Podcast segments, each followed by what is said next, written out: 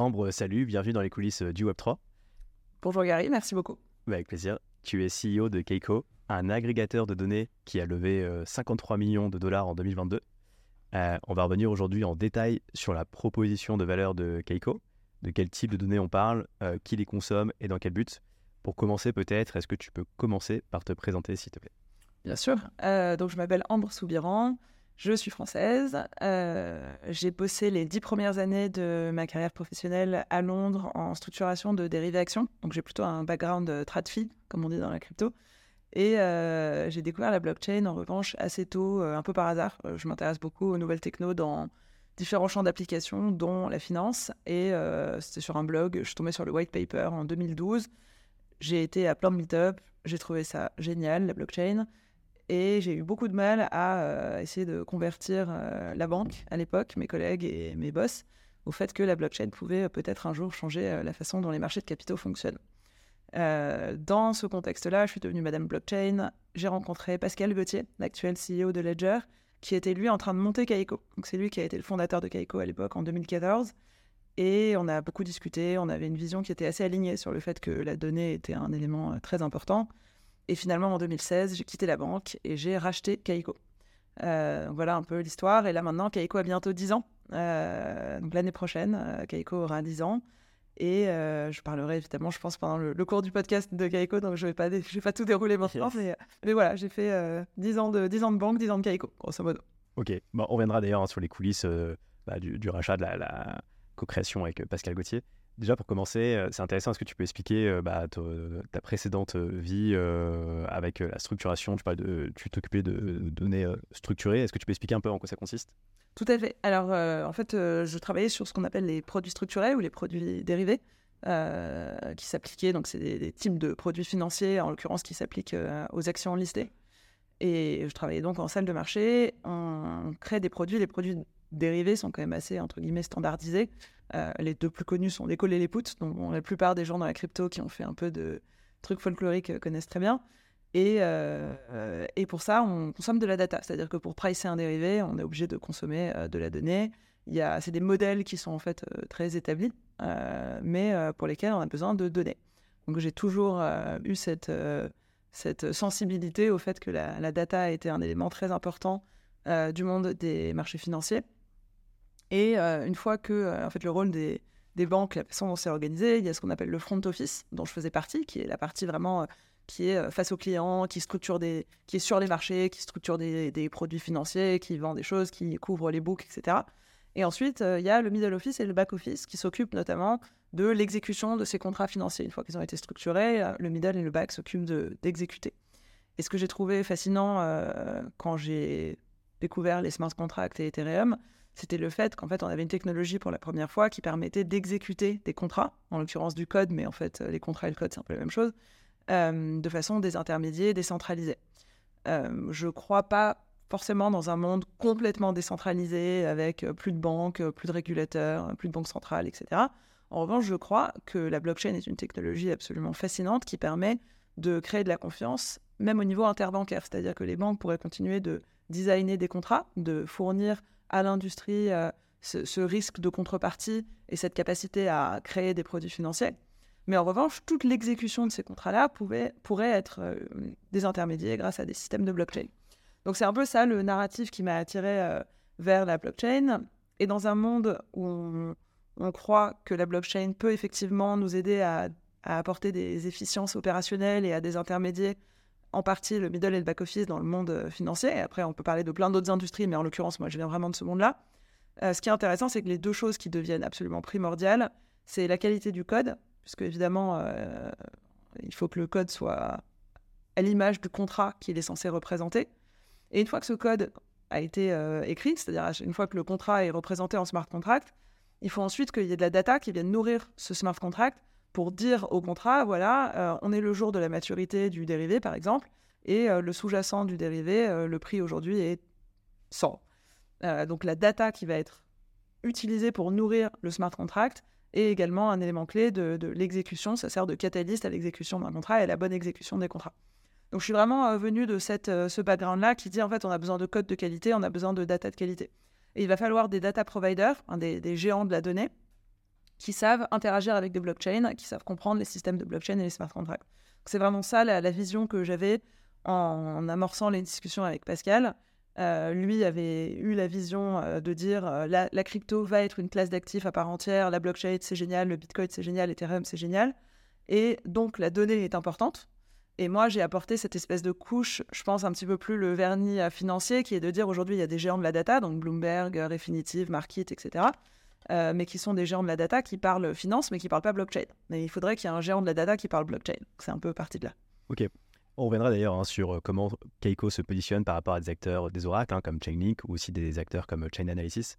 Euh, c'est intéressant, donc dans ce monde un peu idéal, il y aurait toujours la partie front pour un peu structurer les produits, et par contre, les parties middle et, euh, back-office pourraient être amenés à disparaître parce que, euh, en tout cas, assez léger en tout cas. Voilà, devenir beaucoup plus léger parce que euh, tous ces process seraient automatisés par des smart contracts et en fait, ça sous-entend aussi qu'il y ait vraiment une harmonisation, j'imagine, des contrats financiers et donc un, standard peut-être. il y a déjà des standards. je reprends le, je vais prendre la métaphore filée de, du dérivé parce qu'en fait c'est celle que je connais le mieux. Aujourd'hui, il y a un truc qui s'appelle ISDA, International Standards Derivative Association, et c'est une grande euh, organisation internationale qui standardise complètement, au niveau de toutes les banques du monde, euh, les contrats de dérivés. Et ISDA, euh, ils ont déjà travaillé depuis quelques années, et on, travaille aussi là-dessus, à un framework qui permettrait de standardiser le, toujours les, les, termes qui permettent de créer des contrats financiers, mais qui soient compatibles blockchain smart contract. Donc c'est clairement, euh, enfin tu as complètement raison, il faut qu'il y ait une interopérabilité entre toutes les banques, mais le fait de standardiser les contrats financiers, euh, ISDA c'est l'organisation internationale qui travaille sur les dérivés, mais il y a la même chose ISLA, c'est sur le lending, donc euh, D c'est ISDA c'est pour derivatives, ISLA c'est pour lending, donc il y a dans tous les pans, les, grands, les grandes familles de produits financiers aujourd'hui, il y a des organisations qui travaillent sur la standardisation et la plupart de ces grandes organisations sont déjà en train de travailler sur des frameworks blockchain. Ok. J'avais vu d'ailleurs aussi passer euh, Nucleus Finance avec le standard euh, Actus, qui est un peu dans cette démarche-là. Euh, tu parlais donc de put et de Là, on parle bien de, contrats futurs, par exemple. alors, c'est vrai que petite innovation sur la blockchain, c'est qu'il y a sur la blockchain, je ne sais pas si c'est le cas sur d'autres marchés, mais on a aussi le concept de perpetual swaps qui est fait hein, par BitMEX. pour venir sur la, création de, bah, de, de, Keiko, donc moi je pensais que c'était toi la, la, fondatrice, mais non, non c'est Pascal Gauthier. Alors, euh, oui, c'est Pascal qui a fondé la boîte en 2014. Euh, et ce qui s'est passé, c'est que deux ans après, euh, donc en 2000, fin 2016, moi j'ai quitté la banque. je voulais investir en equity dans des boîtes de l'industrie de, la blockchain, notamment dans tout ce qui est market infrastructure, dont évidemment la data. je parlais avec Pascal et je lui ai dit voilà, moi ça m'intéresserait d'investir chez Kaiko. Et c'était au moment où Ledger a commencé à beaucoup grandir. Ledger étant quand même un peu plus retail. Kaiko, on a, on a été dans l'ombre assez longtemps, tout simplement parce qu'on a un positionnement ultra B2B dont on parlera, j'imagine, tout à l'heure. Mais, euh, mais Kaiko a eu un départ un petit peu plus, euh, un petit peu plus rugueux. Et en 2016, Ledger était en train de grandir euh, très vite. Pascal était déjà investisseur chez Ledger et au board de Ledger. Et Kaiko était un peu dans le dur. donc il n'y avait pas de clients. On avait un client, d'ailleurs, tu l'as mentionné, c'était BitMEX. C'était notre premier client et unique client entre 2014 et 2016. Et au moment où j'ai amorcé ces discussions avec Pascal, il y avait plus d'employés et pas de clients et pas de revenus. Euh, donc en fait, j'ai racheté. Ce que j'ai racheté, c'est en effet la base de données, la marque et euh, la techno qui tournait, qui nous permettait de récupérer de la donnée sur les exchanges. mais il y a eu une sorte de second départ une fois que j'ai repris la boîte. J'ai réinvesti moi-même dans la boîte et réembauché une équipe, etc. Donc on, est, on a eu un, second départ. C'est et d'ailleurs, le, montant, euh, tu peux le dévoiler ou c'est un montant qui est euh, le montant du rachat euh, ou c'est un montant. Je peux pas le dévoiler. Ce que je peux dire, c'est que c'était 100% de toutes mes économies de 10 ans de banque. Ok, donc c'était all-in. Donc c'était all-in. c'était, c'était moins que je pense. donc si Pascal avait dû céder la boîte à un industriel, parce qu'à l'époque il y avait un gros industriel qui s'intéressait à racheter la boîte, qui était qui était euh, sur un montant plus important. Et en fait, euh, l'accord qu'on a trouvé avec Pascal, c'est que je lui ai racheté euh, d'abord 50% de la boîte et ensuite plus. Et donc, il a gardé des parts et, ça lui a permis en fait de pouvoir accompagner en tant qu'actionnaire la croissance de, de, Keiko. Il est toujours au bord aujourd'hui et il a continué l'aventure. Donc, il a choisi de me vendre à moi moins cher, mais en gardant en fait un pied dans la porte. et on a une super relation. Il m'aide beaucoup puisqu'avec Ledger, il rencontre avec deux ans d'avance à peu près tous les problèmes qu'on rencontre. Donc c'est super pour moi de l'avoir encore dans l'histoire et pour lui de rester en fait actionnaire et, à participer à l'histoire. Incroyable en tout cas. Donc ouais, tu avais vraiment cette forte conviction de te dire il y avait quelque chose à faire avec Keiko grâce à ton expérience précédente et peut-être ta, vision de, se dire qu'aujourd'hui, enfin qu'à terme peut-être l'industrie blockchain va s'institutionnaliser et que on aura besoin de telles données en fait pour justement la du secteur. Absolument. Et il y a vraiment deux angles. Il y en a un qui est de dire la crypto telle qu'on la connaît aujourd'hui, Bitcoin, Ethereum, etc., va être une classe d'actifs qui va intéresser les institutionnels. Ça, c'est l'angle numéro un qui est ce qui nous génère aujourd'hui 99% de notre chiffre d'affaires. C'est de vendre de la data, Bitcoin, Ethereum, la data des dérivés. Nous, aujourd'hui, en fait, on est connecté à tous les exchanges centralisés dans le monde en temps réel. On récupère toute la data en temps réel et on fait aussi tourner des nœuds blockchain pour récupérer toute la data des euh, protocoles euh, de finance décentralisés. Donc on a vraiment de l'information financière de à peu près tout ce qui touche à la classe d'actifs crypto en telle qu'on la connaît aujourd'hui. Ça, c'est euh, play number one. play number two, c'est de dire, et aujourd'hui on commence à rentrer vraiment dans l'ère du temps, c'est tout ce qui est tokenisation d'actifs réels, real world asset tokenization. Toutes les grandes institutions maintenant travaillent là-dessus. Et c'est l'idée de dire, pour pouvoir utiliser la technologie de la blockchain euh, pour exécuter des contrats sur des actifs traditionnels, il faut d'abord tokeniser ces actifs traditionnels.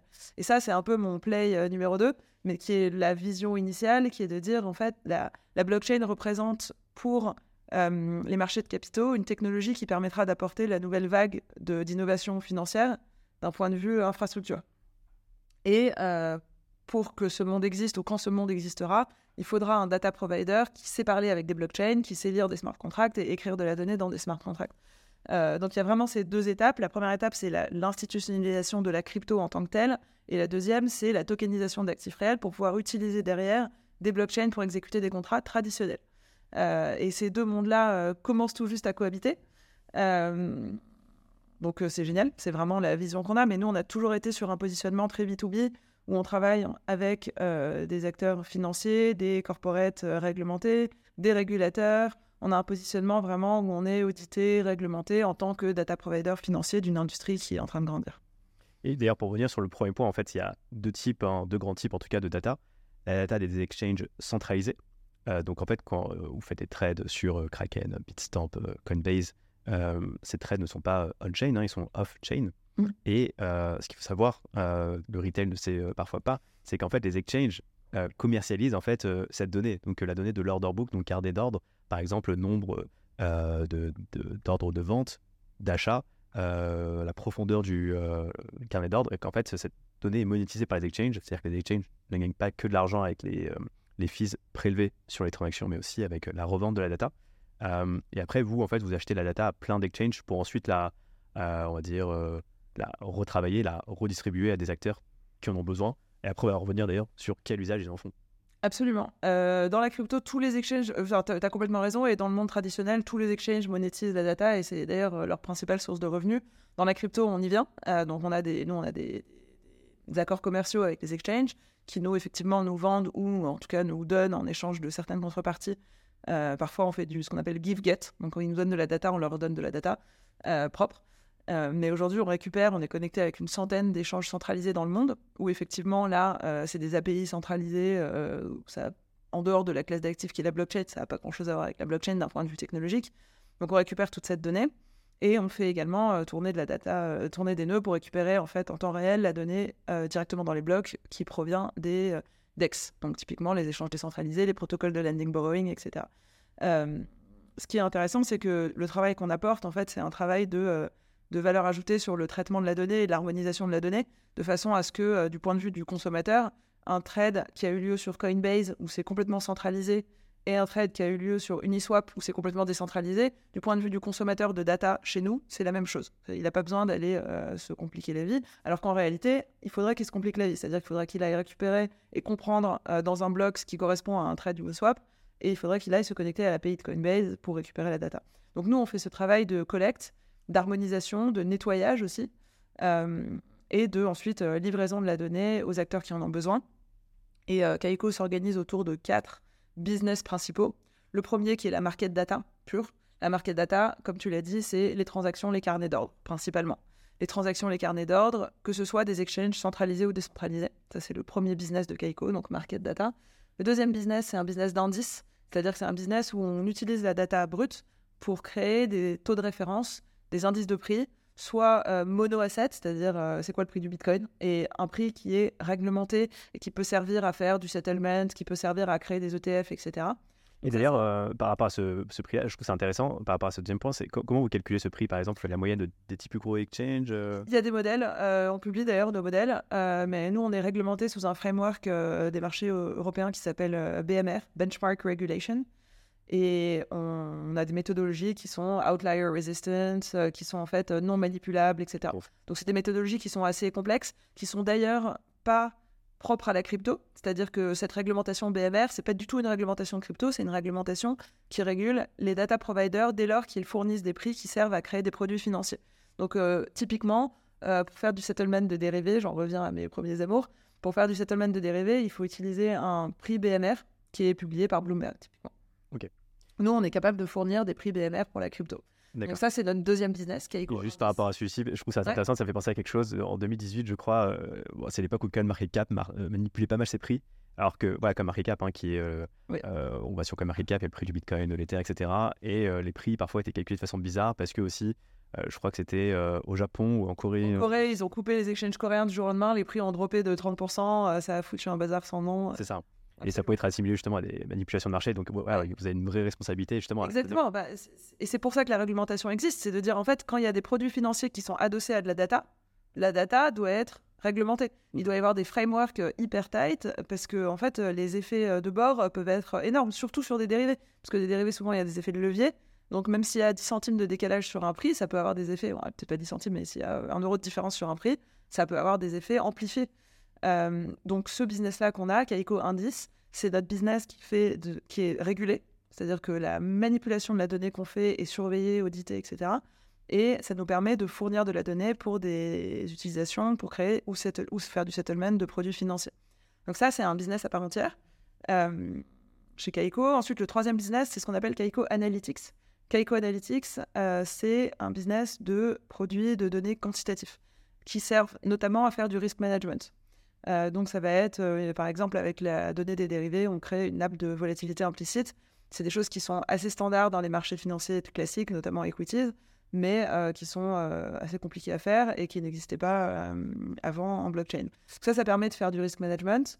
on a aussi d'autres produits de risk management, typiquement, t'en parlais tout à l'heure, la profondeur de marché. Profondeur de marché, elle dépend du carnet d'ordre. Le carnet d'ordre, euh, la structure du carnet d'ordre est un élément assez important pour gérer son risque, c'est-à-dire de voir s'il y a des déséquilibres sur le carnet d'ordre. Est-ce qu'il y a beaucoup plus d'ordres d'achat que de vente, ce qui pourrait laisser penser que le prix va monter ou vice-versa, etc. Donc toute cette information, c'est de l'information qui est importante pour les gens qui détiennent des cryptoactifs. Encore une fois, euh, moi-même, euh, en me souvenant, quand j'achète en Ether, je ne vais pas vérifier les carnets d'ordre pour savoir si je fais un bon achat. C'est pas du tout un produit retail. On est sur des produits qui ne servent que à des à du B2C, du B2B. C'est des gens qui vont faire du trading euh, ou qui ont des positions.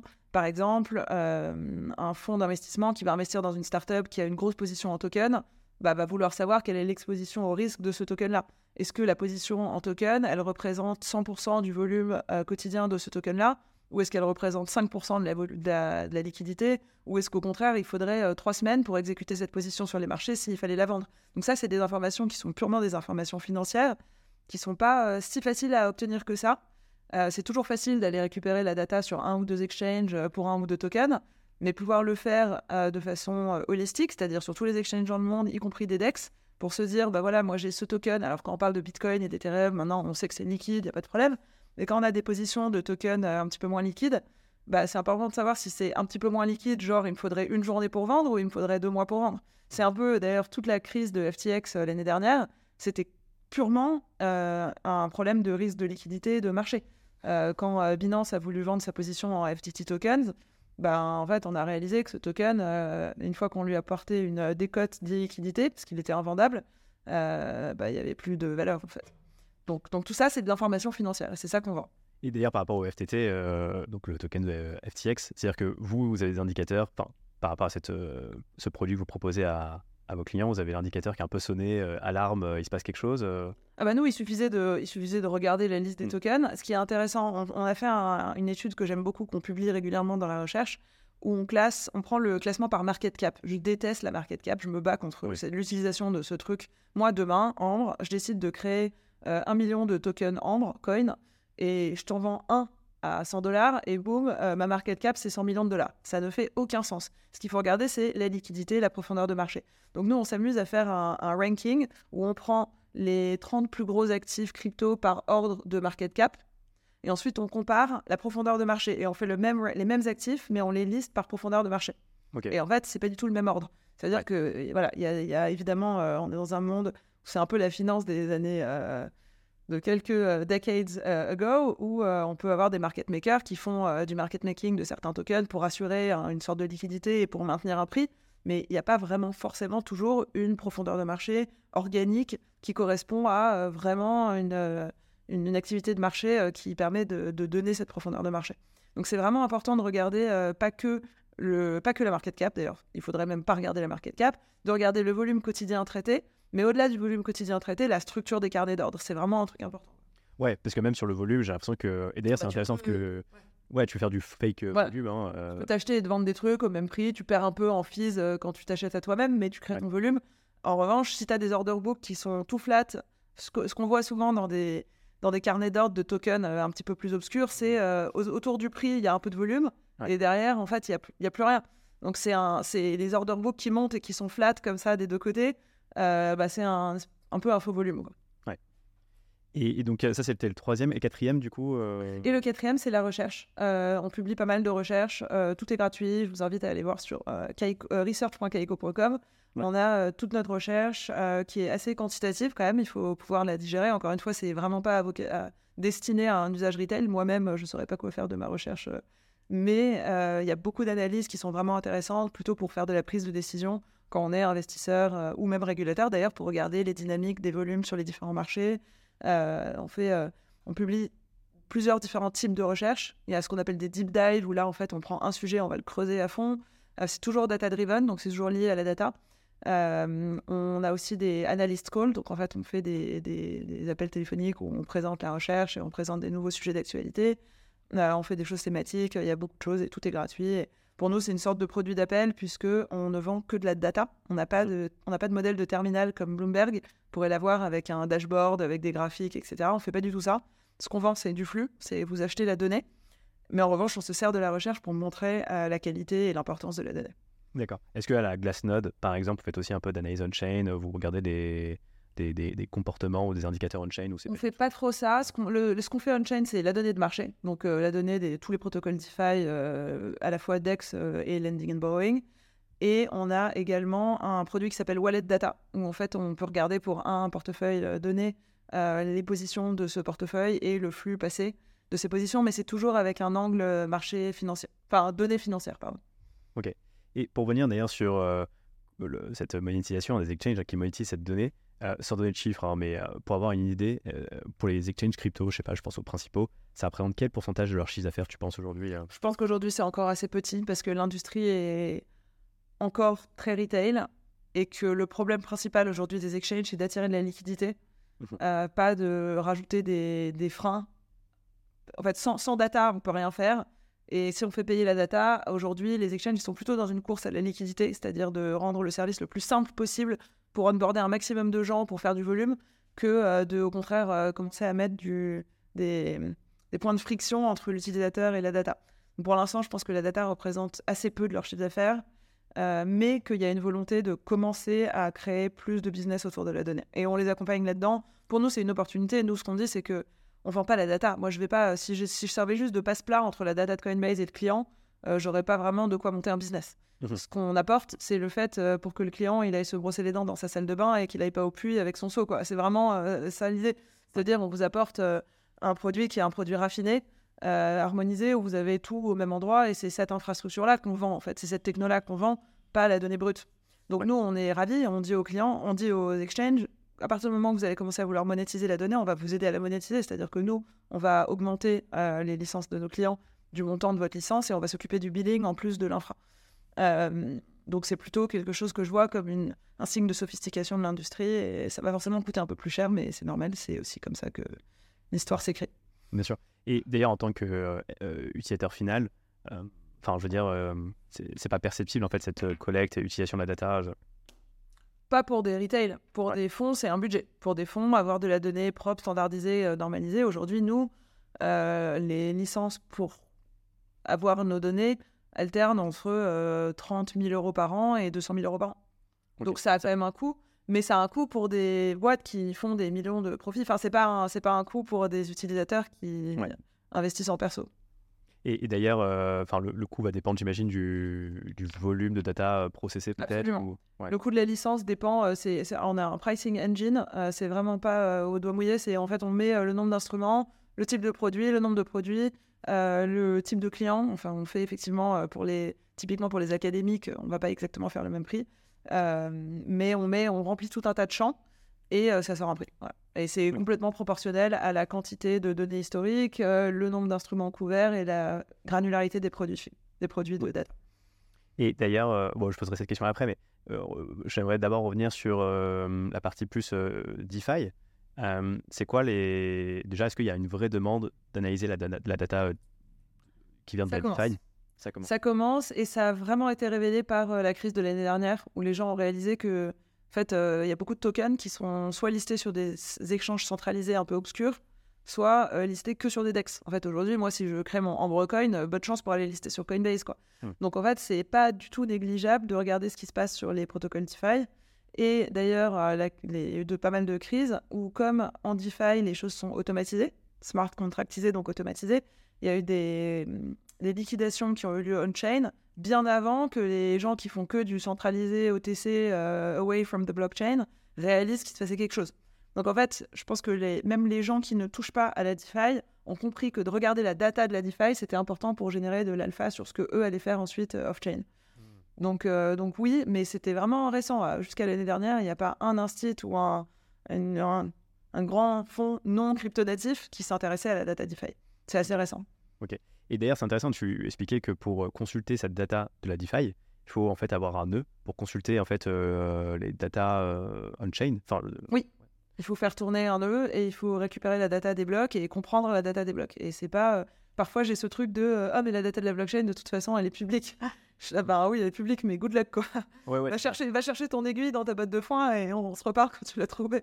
Mais c'est vrai que c'est plus complexe que ça en a l'air. Ouais, c'est un vrai travail d'agrégation. Et donc, vous avez un nœud euh, Bitcoin, un nœud Ethereum, un nœud euh, après sur toutes les euh, Layer 2 d'Ethereum, toutes les peut-être les autres blockchains, NIR, Solana, qui sont non IVM compatibles.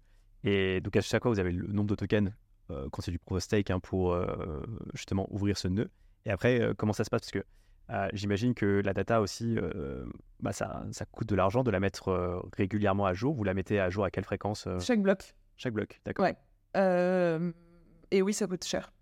Ouais. C'est euh, non, c'est vraiment c'est un business qui coûte cher. Euh, ensuite, c'est aussi important. Euh, aujourd'hui, on fait tourner nos propres nœuds et pour pour avoir la donnée un en temps réel, mais deuxièmement aussi pour ne pas dépendre d'un tiers. Et c'est important pour nos clients. mais c'est vraiment un business qui coûte cher. Ok. Et ouais, j'aimerais, bah, tant qu'on est un peu dans la technique, partir un peu sur d'autres notions. Est-ce que tu peux rappeler ce que c'est un oracle Comment vous vous positionnez par rapport à un Chainlink Et pareil, comment vous vous positionnez par rapport à un acteur comme euh, Chain Analysis, qui je comprends est plutôt un partenaire qu'un concurrent en fait? Oui, et Chainlink aussi. Euh, pour, pour l'instant, les deux sont des partenaires. Alors Chainlink, donc c'est un système d'oracle. Le système d'oracle, on en revient à ce qu'on disait tout, tout au début de l'épisode sur le smart contract. Euh, c'est top, c'est très structuré, c'est propre, c'est du code. Mais pour pouvoir, si c'est lié à un produit financier, il faut qu'il y ait un déclencheur pour l'exécution du contrat et très souvent, il faut qu'il y ait un calcul de payoff. Euh, je reprends l'exemple du dérivé. Un contrat de call, c'est la différence entre un prix d'exercice et un prix à maturité. Donc, euh, si je te vends à toi, Gary, euh, un call sur le Bitcoin alors qu'il vaut 20 000, y a, et ce produit, il a une maturité de 3 mois, je peux écrire tout ça en smart contract. Au bout des 3 mois, le smart contract, il a besoin de savoir quel est le prix du Bitcoin aujourd'hui. Il fait la différence entre les deux prix. Et ensuite, il dit, bah voilà, soit je paye quelque chose à Gary, soit euh, le contrat expire euh, si jamais le prix descend. Euh, c'est le principe d'un call. Donc, ce contrat, pour pouvoir s'exécuter, il a besoin d'un catalyste, et ce catalyste, ça va être le prix de l'actif à maturité. Donc, Chainlink, il a un business d'oracle où en fait, il va aller publier de la donnée dans les blocs, et les smart contracts vont pouvoir se nourrir de la donnée qui est publiée. Euh, nous, on travaille avec Chainlink en plusieurs capacités. L'une d'entre elles est de fournir de la donnée, tout simplement. Donc, en fait, on donne la donnée qui va être ensuite publiée dans Chainlink. Et on est aussi, euh, on opère aussi des nœuds, c'est-à-dire qu'on va nous-mêmes aussi publier de la donnée dans Chainlink. Donc on fait, on a à la fois data provider et node operator, qui sont deux rôles différents chez Chainlink. Euh, l'écosystème Chainlink, il est hyper intéressant et l'industrie en a absolument besoin, notamment pour tout ce qui est les applications DeFi. C'est-à-dire qu'on parle de liquidation, de lending and borrowing. Je peux faire un contrat de lending euh, sur AV, par exemple. Ben, je vais apporter des Ethers, je vais sortir des stables avec 50% de loan to value. Euh, il faut que le on-chain, il faut que le contrat il soit capable de valoriser le, collatéral pour savoir s'il doit liquider ou pas. Jusque-là, on se, suit, c'est-à-dire que la valeur de mon portefeuille en Ether, disons que quand je l'ai apporté, il valait 100, j'ai sorti 50 en stablecoin, bah, le prix de l'Ether, il bouge tous les jours, donc le, le, contrat, il doit monitorer la valeur du collatéral. Donc pour ça, il y a besoin d'avoir la donnée euh, de l'Ether. Et, ça, typiquement, c'est euh, le business de Chainlink. Donc pour tout ce qui est DeFi applications et tout ça, Chainlink a une super proposition de valeur. Euh, qui est on publie des prix et ils sont utilisables on-chain directement par les contrats. Ouais. Et d'ailleurs, juste par rapport à ça, euh, c'est intéressant qu'à la fois vous êtes data provider pour Chainlink, mais en même temps nœud. Est-ce que tu peux expliquer comment ça fonctionne le système de nœud sur Chainlink, sachant qu'en fait, euh, en fait, tu as juste envie d'avoir via Chainlink peut-être d'autres, enfin plusieurs data providers en fait? Bien sûr. Alors oui, alors il y a plein de data providers. C'est pour ça que je précisais, c'est que en fait, le business de nœud, c'est celui qui en fait va publier. Donc il va aller récupérer de la data à plein d'endroits, il va faire une moyenne et il va publier. Mmh je donne un exemple, tu parlais de moyenne tout à l'heure, le prix du Bitcoin, bah, en fait, euh, un nœud, un nœud, il peut dire, bah, moi, je vais prendre la data chez euh, Kaiko, CoinMarketCap, etc. Je vais faire une moyenne et je vais la publier. Ça, c'est le business du nœud. Et ensuite, le data provider, bah, c'est celui qui donne la donnée au nœud. Euh, donc, nous, on est data provider, c'est-à-dire qu'on contribue la donnée qui va être utilisée pour publier. Et on, on, fait tourner aussi des nœuds de façon à pouvoir apporter la donnée on-chain. Ok. Et donc, euh, en plus, vous êtes rémunéré pour ça finalement euh, En link, en token directement. Yes. Directement en chain aussi. Et ensuite, euh, pour revenir sur Chain Analysis également, comment. Alors, Chain Analysis, eux, ils sont sur un business. on a à peu près les mêmes clients, c'est-à-dire marché adressable, acteurs crypto réglementés, régulateurs, institutionnels, etc. Mais ils sont sur un type de data qui est complètement différent. C'est-à-dire que eux, ils font ce qu'on appelle en finance les KYC, KYT, quoi, Know Your Transaction, Know Your Customer. C'est-à-dire qu'ils font de l'analyse de risque réputationnel et de risque de crédit on-chain. Donc, euh, typiquement, un exchange euh, travaille avec euh, Chainlink pour que quand quelqu'un fait des mm, virements crypto, c'est-à-dire fait des transferts de crypto pour nourrir un compte, si moi je décide d'aller vendre un bitcoin, je vais me créer un compte sur Coinbase, je vais aller envoyer mon bitcoin sur mon compte Coinbase. Coinbase veut vérifier que ce bitcoin-là, il vient pas de FTGOX ou de FTX Liquidation, etc. Et donc, ce que fait Chainalysis, c'est qu'il fait ce Know Your Transaction, il fait l'historique de traçabilité de ce Bitcoin en question pour s'assurer qu'il n'est pas passé par euh, du black market, etc. Euh, donc eux, ils font plutôt euh, de l'analyse on-chain de flux, tandis que nous, on fait de l'analyse de tout ce qui est financier, c'est-à-dire dès qu'il y a un prix ou une activité de trading. Ok.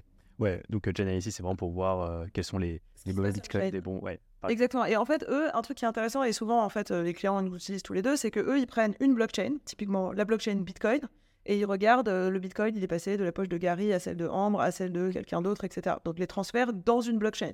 Mhm. Nous, en fait, on regarde pas trop euh, les mouvements d'un token à l'intérieur d'une même blockchain. Ce qu'on regarde, c'est quand il y a un élément de un, déclenchement qui crée un, événement de prix. Typiquement, j'ai vendu mon Bitcoin sur un échange centralisé pour une contre-valeur en dollars.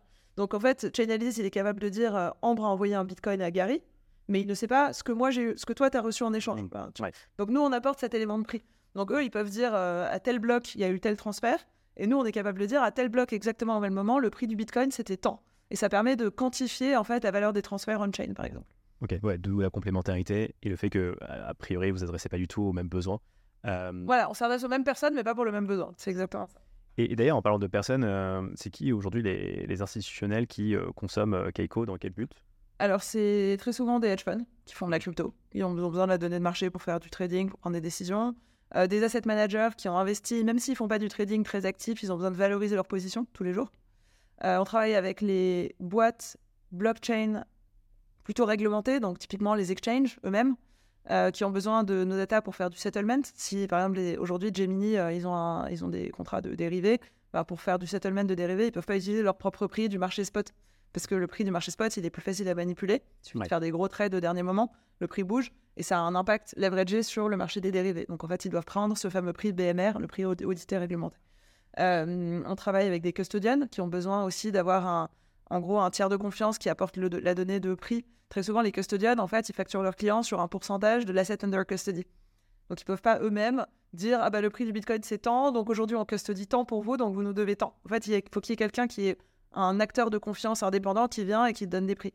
C'est la même chose pour la valorisation d'actifs, pour tout le reporting réglementaire, le calcul euh, de tax reporting, toutes ces choses-là. On, a besoin de, on peut pas être jugé parti, c'est-à-dire qu'on peut pas à la fois euh, être celui qui gère l'argent et en même temps décider combien l'argent vaut, quoi. Donc nous, on sert de ce tiers de confiance qui apporte, euh, en fait, je reprends le mot oracle, mais c'est un peu, c'est pas la même, définition dans ce contexte-là. C'est de dire, bah voilà, nous on dit, voilà, c'est ça le prix du Bitcoin, et nous on n'a pas d'incentive à augmenter ou diminuer le prix. En fait, nous on donne un prix, c'est le prix, et puis voilà. Euh, tu parlais de CoinMarketCap tout à l'heure. CoinMarketCap, ils ont été rachetés par Binance. Mm. Euh, bah, ils sont plus très indépendants par rapport au marché. Nous, aujourd'hui, on est le seul d'ailleurs de toute la place qui fait de la data à être complètement indépendant. On a été baqué que par des investisseurs euh, en fintech, euh, euh, absolument pas liés à l'industrie de la crypto, et donc on a une indépendance qui est assez importante, notamment dans le contexte de tout ce qui est activité réglementée. D'accord. Et d'ailleurs, je me posais une question, parce que finalement, vous avez la légitimité et la data pour finalement euh, faire un concurrent de CoinMarketCap, quoi, euh, que tout le monde consulte aujourd'hui pour avoir le cours de telle crypto, telle crypto. Ça, ça vous intéresse pas euh? Sur la partie retail, non. Euh, bah, mais la vérité, c'est qu'en fait, euh, le retail, il s'en fiche si le prix il n'est pas à 2, à 2 euros près. Enfin voilà, donc, euh, donc il est pas, comme il s'en fiche, il n'est pas prêt à payer, et comme il n'est pas prêt à payer, on n'a pas très envie de créer des trucs qui vont nous coûter cher alors que les gens sont pas prêts à payer. Tandis que les institutionnels, ils ont vraiment un besoin que le prix soit ultra fiable, et eux, ils sont prêts à acheter la data plus. Ouais. Donc aujourd'hui, euh, on fait pas du tout de, de- de posi- on n'a pas de positionnement B2C du tout. D'accord. Ouais, dans le, cas- dans le cas d'un CoinMarketCap-like, ce serait plutôt euh, pour du marketing ou euh, le, Voilà. awareness, mais ouais. On s'est posé les bases. C'est pour ça qu'on fait de la recherche. En fait, on se dit c'est comme ça qu'on crée notre euh, marque euh, un peu publique, gratuite. C'est plus quand même euh, quelque chose de un peu plus niche, un peu plus sophistiqué sur le produit. Je voudrais revenir sur justement bah, les débuts de, Keiko quand tu as racheté justement à Pascal Gauthier Keiko. Comment tu as, eu ce second départ? Ça a été quoi les actions que tu as enclenchées euh alors, l'histoire est. Tout à l'heure, j'ai fait la version courte. Je peux faire la version euh, moyen-longue. Yes. Euh, donc, Pascal a monté sa boîte en, en cette boîte-là en 2014. Moi, je l'ai rencontré pile à ce moment-là. J'étais identifiée chez HSBC comme Madame Blockchain. Et il voulait vendre de la data à HSBC. Enfin, il voulait vendre. Il avait déjà la vision qu'on a aujourd'hui, qui est de vendre à des institutionnels, etc. Et on a été mis en contact parce qu'il voulait parler à des gens dans la banque de Bitcoin, la nouvelle classe d'actifs, la data, etc. Euh, moi, ça faisait déjà deux ans que j'étais en train de pédaler dans la farine pour convaincre les dirigeants euh, à l'époque qu'il y avait quand même un- un- une opportunité intéressante de regarder la blockchain. C'était clairement beaucoup trop tôt. Euh, mais on s'est rencontré avec Pascal, on s'est super bien entendu parce qu'on était assez alignés sur la vision que Bitcoin, à l'époque il n'y avait que Bitcoin, hein, c'était les balbutiements d'Ethereum, que Bitcoin était quelque chose qui allait devenir un actif important, que la technologie de la blockchain était une technologie hyper puissante. Encore une fois, c'était les balbutiements d'Ethereum. Moi, je disais, mais les smart contracts, le concept du smart contract, c'est-à-dire d'exécuter des contrats sans avoir 53 acteurs humains qui vont aller vérifier le prix, etc., euh, c'est quand même extraordinaire. Ça peut représenter euh, une nouvelle vague d'innovation financière euh, telle que, à l'époque, quand on a compté de passer au trading électronique, c'était déjà la première phase d'innovation. Bah voilà, là, on a potentiellement la deuxième grande phase d'innovation. Euh, et accessoirement, on s'est très bien entendu avec Pascal. Je- C'est un entrepreneur euh, que je trouve euh, assez brillant et euh, avec qui on a matché. Euh, deux ans plus tard, moi, j'ai quitté HSBC. Et euh, comme j'ai dit, je voulais investir euh, dans des startups de l'univers. euh, que J'avais mes économies de 10 ans de banque et je voulais les investir dans des startups dans l'univers de la blockchain. Et Pascal m'a dit, euh, je peux pas te laisser investir chez Kaiko parce que je suis en train de vendre Kaiko. Donc à l'époque, il y avait un acteur du marché crypto euh, assez important qui voulait euh, racheter la boîte. Et étant donné qu'il n'y avait plus d'employés et pas de clients en dehors de BitMEX qui nous payaient 100 euros par mois pour un taux de référence sur le prix du Bitcoin, ce qui était quand même euh, déjà à l'époque euh, visionnaire, euh, il m'a dit, je peux pas te laisser investir dans la boîte, je suis en train de la vendre. Mais si tu peux vendre la boîte à ma place, parce que j'ai pas le temps de m'en occuper, je vais me concentrer sur Ledger, je te donnerai X. C'était assez att- attractif. Et donc, j'ai commencé à mettre les mains dans le cambouis pour euh, préparer la vente pour une session, donc euh, comprendre la taille du marché, euh, vraiment faire un petit inventaire de ce qu'était Kaiko et comment on pouvait la vendre. Et au bout de trois mois, j'ai dit à Pascal, c'est de la folie de vendre cette boîte, c'est une pépite. Un jour, ça vaudra des milliards. Le marché va s'institutionnaliser, va se structurer et on aura besoin de data. Et autant c'était un peu trop tôt en 2014, euh, en 2016, pour te remettre dans le contexte, c'était le début des ICO, euh, c'était le début de euh, tout le monde se croyait un peu plus smart que tout le monde. Il y avait cette notion de pre-sales, donc tout le monde faisait des modèles de valo pour valoriser le fair price des tokens. Il y avait des fonds d'arbitrage qui commençaient à se créer pour aller acheter pas cher du bitcoin sur un exchange, le vendre plus cher ailleurs, etc. Et je disais à Pascal, ça, c'est des, use cases pour lesquels enfin il y aura besoin de data. C'est pas encore de l'instit, on va pas aller vendre à des banques, mais il y a une sorte de retail pro qui commence à s'organiser et qui a besoin de données pour faire la valorisation d'actifs et pour faire de l'arbitrage. Donc moi, je pense que 2016, euh, ça va être le début d'une nouvelle ère. Et c'était le cas d'ailleurs, donc on n'était pas sur un marché institutionnel du tout, d'ailleurs on y est tout juste maintenant depuis un an ou deux, mais on était sur du retail pro qui était prêt à dépenser de l'argent pour de la data, ce qui n'était pas le cas en 2014. Et euh, j'ai dit à Pascal, moi je peux pas t'acheter ta boîte au prix auquel l'autre veut de l'acheter, mais euh, j'ai très envie de la reprendre parce que je pense vraiment que plus tard elle vaudra beaucoup plus que ce que tu es prêt à la vendre aujourd'hui. Et euh, je pensais qu'il allait me dire T'es folle, euh, je la vends. Et il m'a dit Ok, t'as combien? Et je lui ai dit Bah voilà tout ce que j'ai. Et euh, il a dit Ok. donc on a fait un premier deal où je lui ai racheté 51% de la boîte. Et au fur et à mesure, plus. Et lui a diminué au capital. donc il est resté au capital. Il est toujours au conseil d'administration. Mais il est plus opérationnel depuis, 2000, depuis 2016, depuis cette époque-là. D'accord. Voilà l'histoire. Génial comme histoire. Et quand tu arrivé, du coup, ça a été quoi un peu les grandes opérations il, y avait encore, il y avait encore une équipe, à reconstruire Non, il n'y avait plus euh, personne. Il y avait plus personne. Et moi, euh, je ne savais pas du tout euh, gérer une base de données, des API et récupérer de la data à droite à gauche. Donc, le premier truc que j'ai fait, donc j'ai remis de l'argent dans la boîte et j'ai embauché à l'époque deux puis trois développeurs en freelance qui géraient pour l'un plutôt la partie API, récupération de data blockchain, connexion avec des exchanges, etc. Et les autres qui géraient la partie base de données et euh, livraison de la donnée. Mais à l'époque, on n'avait pas d'API en temps réel, on, envoyait des fichiers CSV euh, par des systèmes de euh, livraison de données genre WeTransfer. Euh, et quand c'était tellement gros que je savais même plus comment l'envoyer, j'ai envoyé par la poste des clés USB et des disques durs. c'était vraiment au début les balbutiements. Je faisais tout ce que je pouvais pour vendre de la data pour voir s'il y avait quand même un intérêt et tout. Donc on a envoyé des clés USB par la poste. C'était quand j'arrivais plus à télécharger les trucs sur mon petit euh, MacBook Pro et, euh, et, voilà. Et ensuite les, les, trois devs qu'on a recrutés ont commencé à quand même un peu structurer ça. On avait des systèmes de livraison de données un petit peu plus un petit peu plus techniques que ce que je faisais moi et on a commencé à gagner de l'argent. Euh, tout simplement, la première année, on a dû faire, euh, je sais pas, 200 ou 300 000 euros de chiffre d'affaires, ce qui était déjà pas mal, ce qui m'a permis d'embaucher plus de gens et surtout d'avoir un peu de traction pour euh, convaincre un premier client d'investir chez Kaiko. Donc, on a levé en obligation convertible, on a levé 1 million en 2017. Auprès d'eux Auprès d'un client.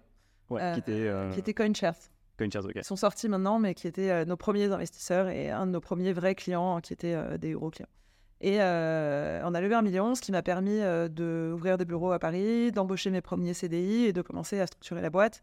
L'année d'après, on a levé notre seed et deux ans après notre série A et l'année dernière notre série B. Et la boîte a continué de grandir euh, vraiment à partir de, je dirais qu'entre 2016 et 2018, on s'était avant le seed, c'était vraiment une phase de pré-seed, mais on a quand même gagné, gagné de l'argent, mais on n'était pas encore sur un modèle SaaS. On n'avait pas encore fait un pivot sur du modèle d'abonnement. Donc on démarrait chaque mois en disant bon allez il faut qu'on vende de la data mmh. ce mois-ci quoi. Euh, en 2018 au moment du site on a pivoté sur un modèle d'abonnement et aujourd'hui 100% de nos revenus sont des c'est des licences annuelles euh, auprès de clients qui sont en général loqués pour un an voire trois ans. Euh, donc c'est un modèle qui est différent. Et à partir de 2018 jusqu'à maintenant ça a été vraiment la phase de la vraie phase de croissance un peu plus un peu plus typique des startups je dirais. Vous avez levé combien en tout, euh, du coup euh? On a levé 1, 5, 20 et 50. On a levé à peu près 75-80 depuis le début.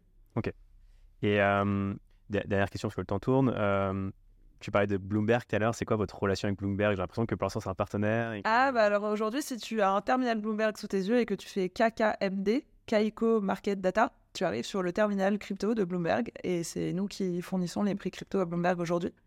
Euh, donc aujourd'hui, c'est à la fois un client et un partenaire, puisqu'on est aussi capable de distribuer de la donnée à des clients via le terminal Bloomberg. Euh, donc aujourd'hui, c'est un partenaire. Et puis, euh, je ne sais pas, peut-être qu'un jour, on les rachètera. yes, mais ça n'a pas vocation, en tout cas, à devenir un concurrent. Pas, pour, pas pour le moment. Pas pour le moment. eux font pas du tout, enfin, ils font de la partie, toute la partie data, ils ont la data crypto, etc., en partie grâce à nous, mais ils ne font pas encore ce qui est, nous, notre vision, qui est de dire il faut parler au blockchain. Ok.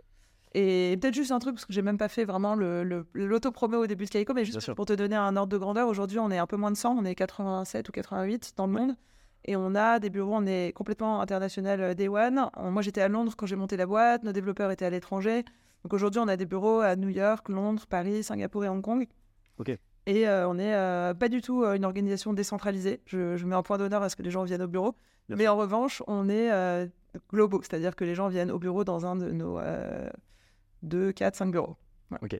Et d'ailleurs, euh, petite question, euh, est-ce que vous avez été impacté par le bear market ou euh, beaucoup moins peut-être par celui-ci que le précédent parce que tu as assisté quand même à une institutionnalisation du marché en fait. Et malheureusement, on a des clients qui ont fait faillite. C'est ça l'impact Nous, on n'a pas été impacté directement par le prix qui descend, FTX, etc. On n'a pas de, nous, on n'a pas de token, on n'a pas de crypto. Enfin, on est une boîte, on vend de la data. Il se trouve que la data, c'est de la data sur les cryptos, mais on n'a pas été impacté directement. En revanche, nos clients qui sont eux des investisseurs dans la crypto ont été super impactés. Donc, euh, on a aujourd'hui un peu moins de 200 clients et sur les 200, il y en a une quarantaine en 2023 qui a fait faillite. Ah, Donc, on a quand même euh, généré de la croissance, euh, remplacé tous les clients qui sont entre guillemets out of business par des nouveaux clients. Donc, ça va. Mais on a, disons que s'il n'y avait pas eu la crise, ça aurait été encore mieux. Ok. Et l'arrivée de l'ETF, est-ce que qui va potentiellement être validé hein, à la rentrée. Est-ce que ça va avoir un impact sur votre business parce que ça va ouvrir la porte à de nouveaux acteurs euh? Alors euh, oui, parce qu'on est potentiellement les data providers derrière les ETF aussi. Donc ça a un impact euh, clair qui est juste on va pouvoir vendre de la data. Et nous, on est audité, réglementé, donc on est un peu parfait pour ces use cases-là. Et ça justifie qu'on nous paye pour ça, donc ça c'est génial. Et deuxièmement, c'est bien parce que c'est un, vrai, un vrai milestone dans l'institutionnalisation de la classe d'actifs. Ceci étant dit, moi, je mets quand même un petit, une petite remarque là-dessus, c'est euh, il ne faut pas penser qu'on peut créer des outils financiers institutionnels tant que la classe d'actifs elle-même en dessous n'a pas les jambes vraiment solides. Quoi. Ce qui s'est passé en 2022, c'est qu'on a financiarisé beaucoup trop euh, l'industrie de la crypto, alors que la classe d'actifs, elle était encore un peu fébrile. moi, je suis très, je pense que c'est hyper important de considérer l'institutionnalisation de la crypto à travers la loupe de euh, qu'est-ce qui se passe au niveau euh, vraiment euh, low level base layer quoi comment est-ce qu'on résout les problèmes de scalabilité de user onboarding toutes les histoires de account abstraction etc c'est des solutions qui vont en fait solidifier le, les fondations pour qu'on soit pas en train de construire des produits financiers sur un château de cartes et ça je pense qu'on y est vraiment enfin Complètement. Et c'est vrai que bon bah voilà, ce qui s'est passé avec Binance, FTX, peut-être que voilà, ça a permis entre guillemets de. C'est très bien, ça a nettoyé. Voilà, exactement, exactement.